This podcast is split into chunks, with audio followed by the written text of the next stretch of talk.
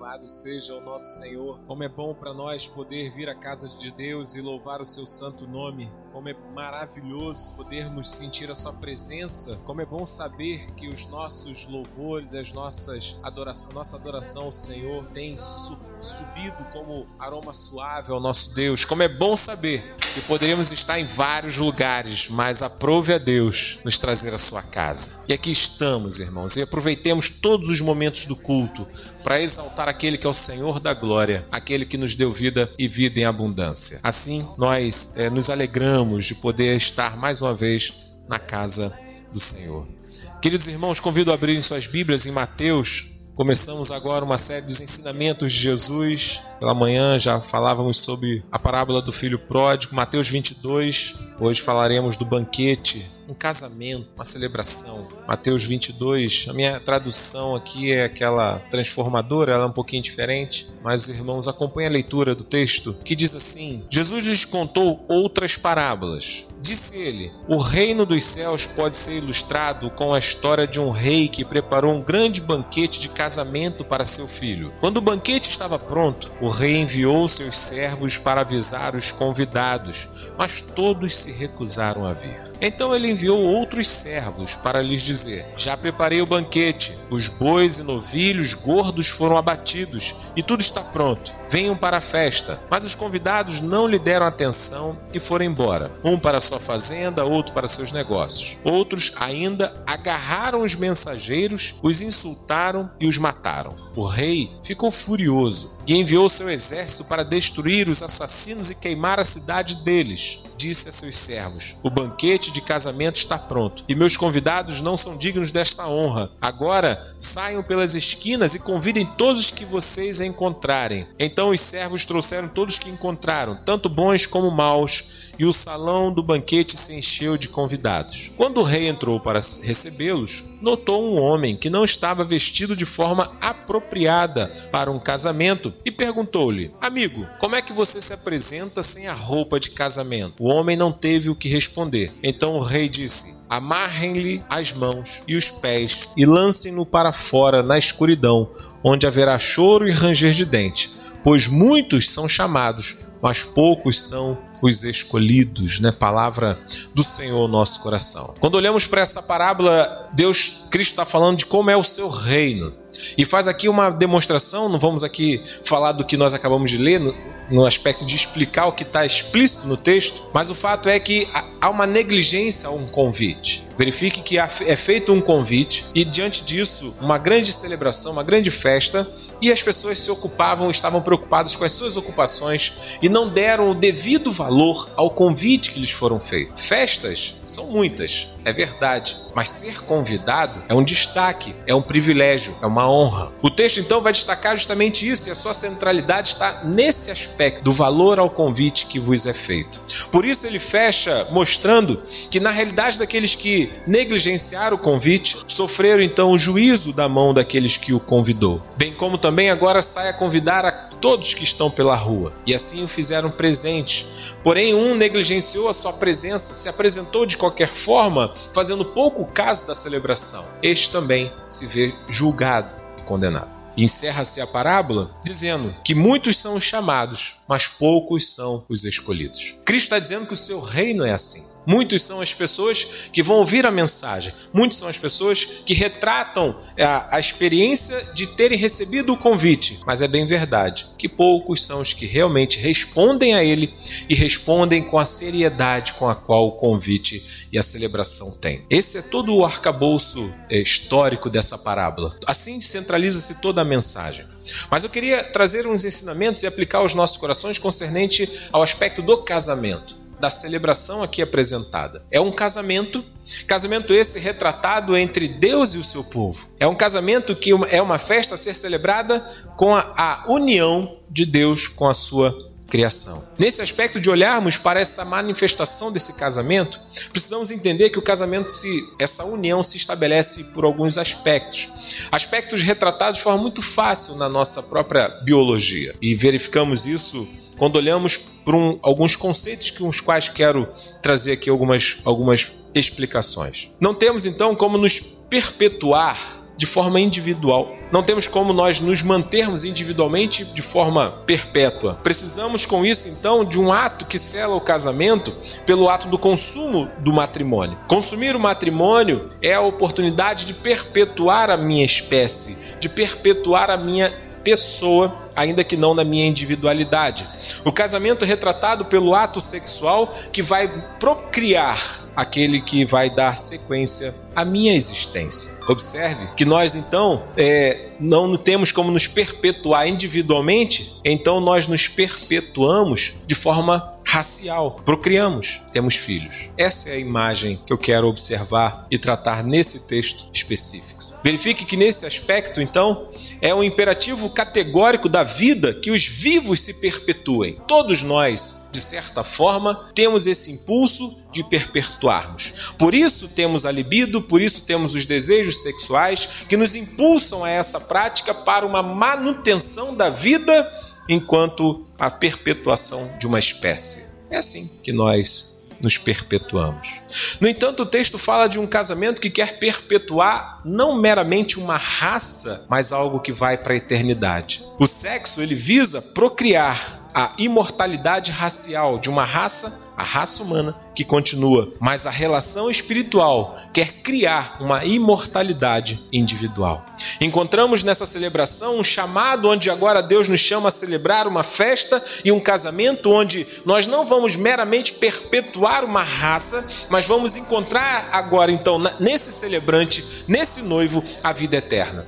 Vamos encontrar nele agora a maravilha de perpetuarmos a nossa alma em salvação e glória diante do Senhor. Pois verifique que a sentença para que os negligenciam é a morte eterna. Ele faz essa relação do casamento, daqueles que celebram o casamento, que festejam o casamento, como aqueles que ganham a vida eterna. E aqueles que renunciam o casamento, aqueles que negam esse relacionamento com Deus, experimentam a morte eterna. Observe como isso é claro para verificar. Então, olhando para essa relação do casamento, percebemos, como mencionei, que para perpetuar a nossa raça, nós fazemos sexo e procriamos na relação sexual. Mas agora Deus nos chama a imortalizar a nossa individualidade, para que cada um de nós tenhamos uma vida eterna e que não sejamos meramente como meros animais que procriam, mas que possamos experimentar algo que vai perpetuar pela eternidade numa relação com Deus, num casamento com Deus, numa intimidade com Deus. É justamente isso que ele vai nos mostrar e faz com que a gente olhe para uma perspectiva que vai além da nossa própria realidade terrena. Criar, o criar então supera o procriar. O criar passa pela essa relação de intimidade onde agora num casamento com Deus, nós procuramos e vivemos uma intimidade que gera vida e vida em abundância.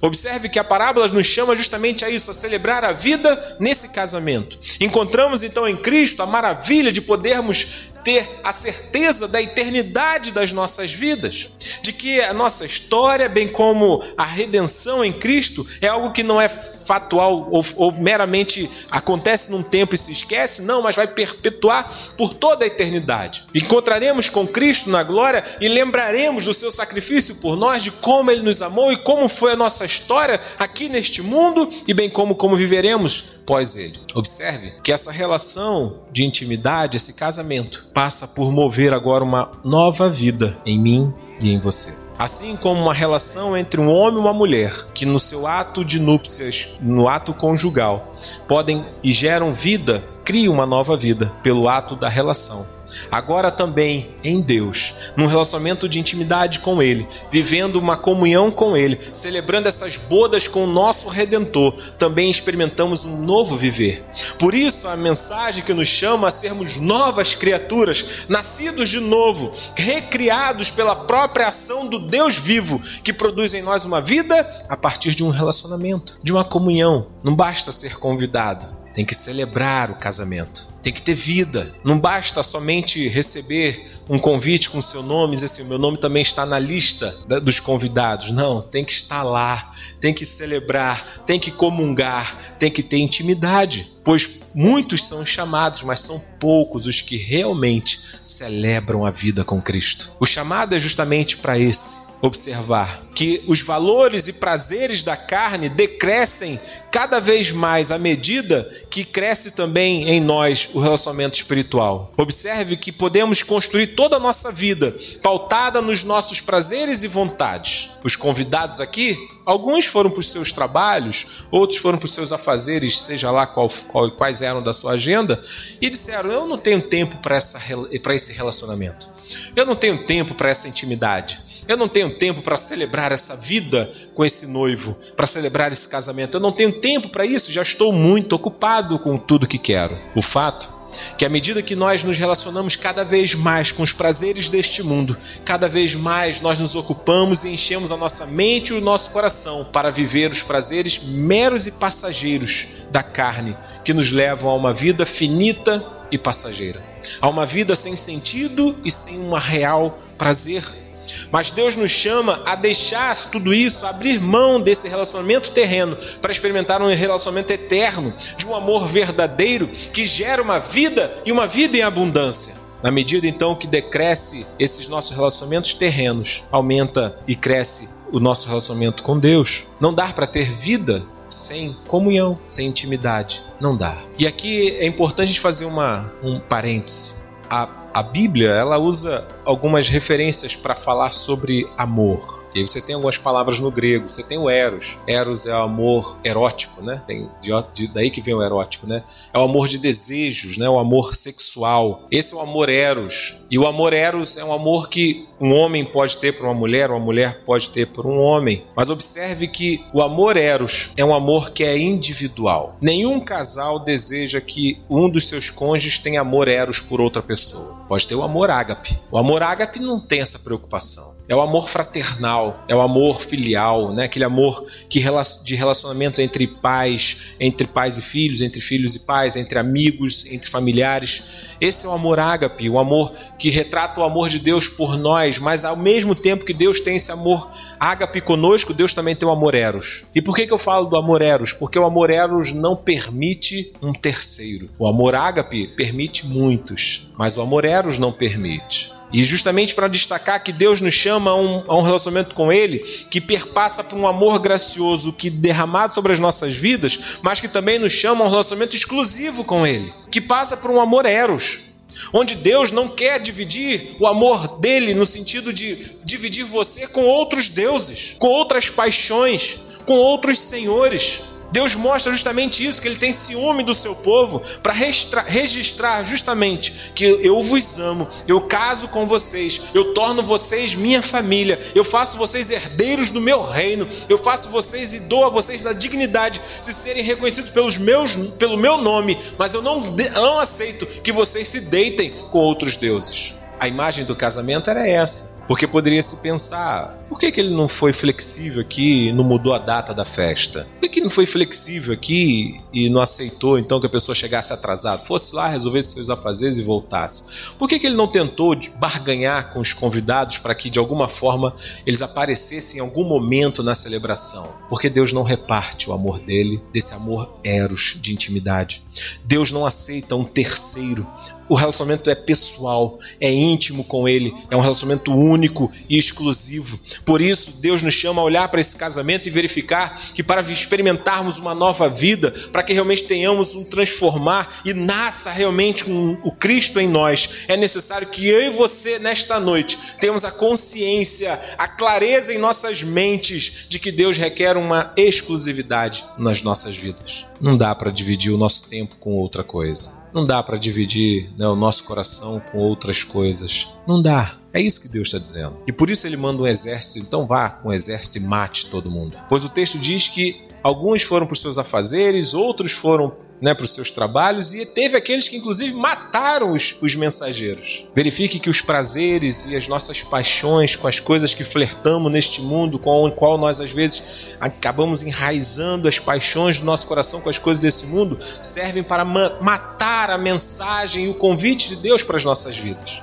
Serve para fazer com que a gente se torne simplesmente negligente à palavra de Deus que nos desafia a ter uma comunhão com Ele. Passamos a não considerar o próprio convite de Deus e dizer assim: quando eu puder, eu vou. É justamente o que Deus está mostrando nessa parábola, o que Cristo está nos ensinando, que Ele não divide o relacionamento dele, o relacionamento dele conosco com mais ninguém, é exclusivo. No ápice da relação entre um homem e uma mulher, dá início então uma terceira vida. E justamente no fervor espiritual há um mergulho na vida divina, na vida do Deus da glória, onde nos chama a viver com Ele, no mar da imensidão do amor de Deus, onde Deus então nesse ato produz também uma nova vida, gera em nós também um novo viver, uma nova pessoa que agora tem uma vida imortal, uma vida integrada com a santa e maravilhosa Santíssima Trindade. Observe quando olhamos para a pessoa do Cristo.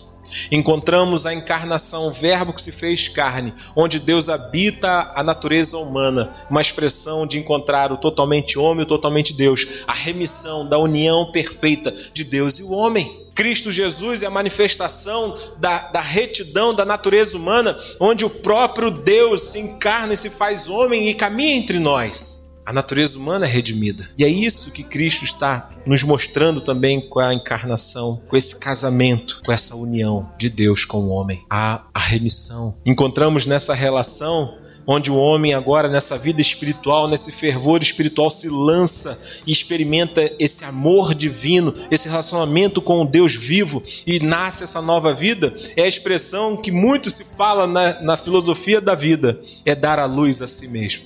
É justamente aquilo que Cristo trata com um grande sábio, diz: quem não nascer de novo do Espírito não poderá viver o reino dos céus. Nascer de novo, a maravilha de experimentar a dar a luz a si si mesmo. Que coisa estranha a um raciocínio aparentemente lógico, mas verdadeiro quando realmente percebemos as grandes mudanças que Deus faz na nossa vida.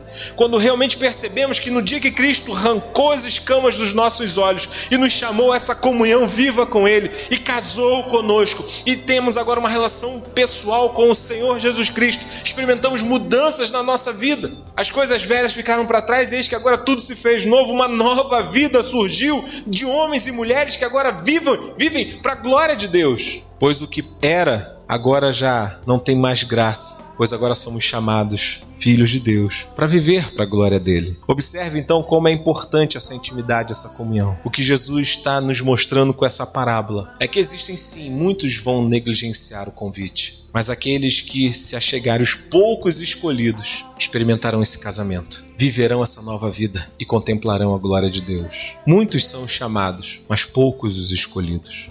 Chegamos então nesse ponto dessa parábola, onde qual é o sentido dela se não desafiar e nos levar a observar a nossa própria vida? Se de repente não andamos flertando com, com as paixões desse mundo, se de repente não adulteramos nosso relacionamento com Deus, fechando os nossos olhos ou virando as costas para Ele, amando muito mais o mundo do que a Ele, somos agora desafiados por Deus a parar e pensar se realmente nessa comunhão, nesse ato de união com Deus, se isso é sério realmente na minha vida, se existe realmente essa aliança, se realmente eu sou fiel, se realmente eu busco agradar aquele que é o meu Senhor, o meu provedor, o meu Deus.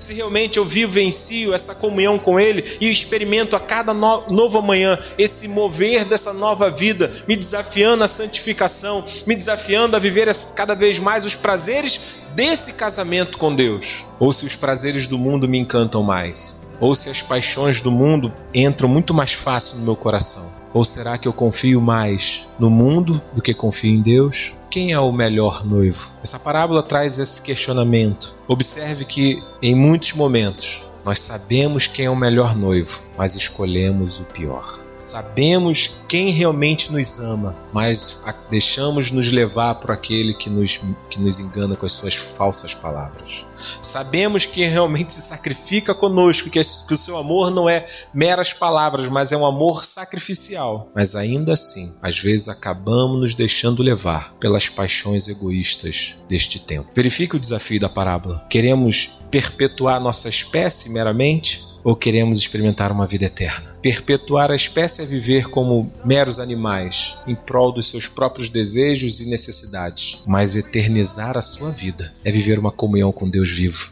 é experimentar um novo viver é ter agora aquilo que podemos relacionar aqui de forma maravilhosa, como o próprio Cristo nos chama, a ser manso e humilde de coração, amar a Deus sobre todas as coisas e ao próximo como a nós mesmos, a buscar os frutos do Espírito, domínio próprio, mansidão, tantas outras expressões que são colocadas como fruto daqueles que nasceram de novo e que abençoam este mundo com as suas vidas, não porque são casados com as coisas desse mundo, mas porque são casados com Deus, porque tem uma aliança com Deus.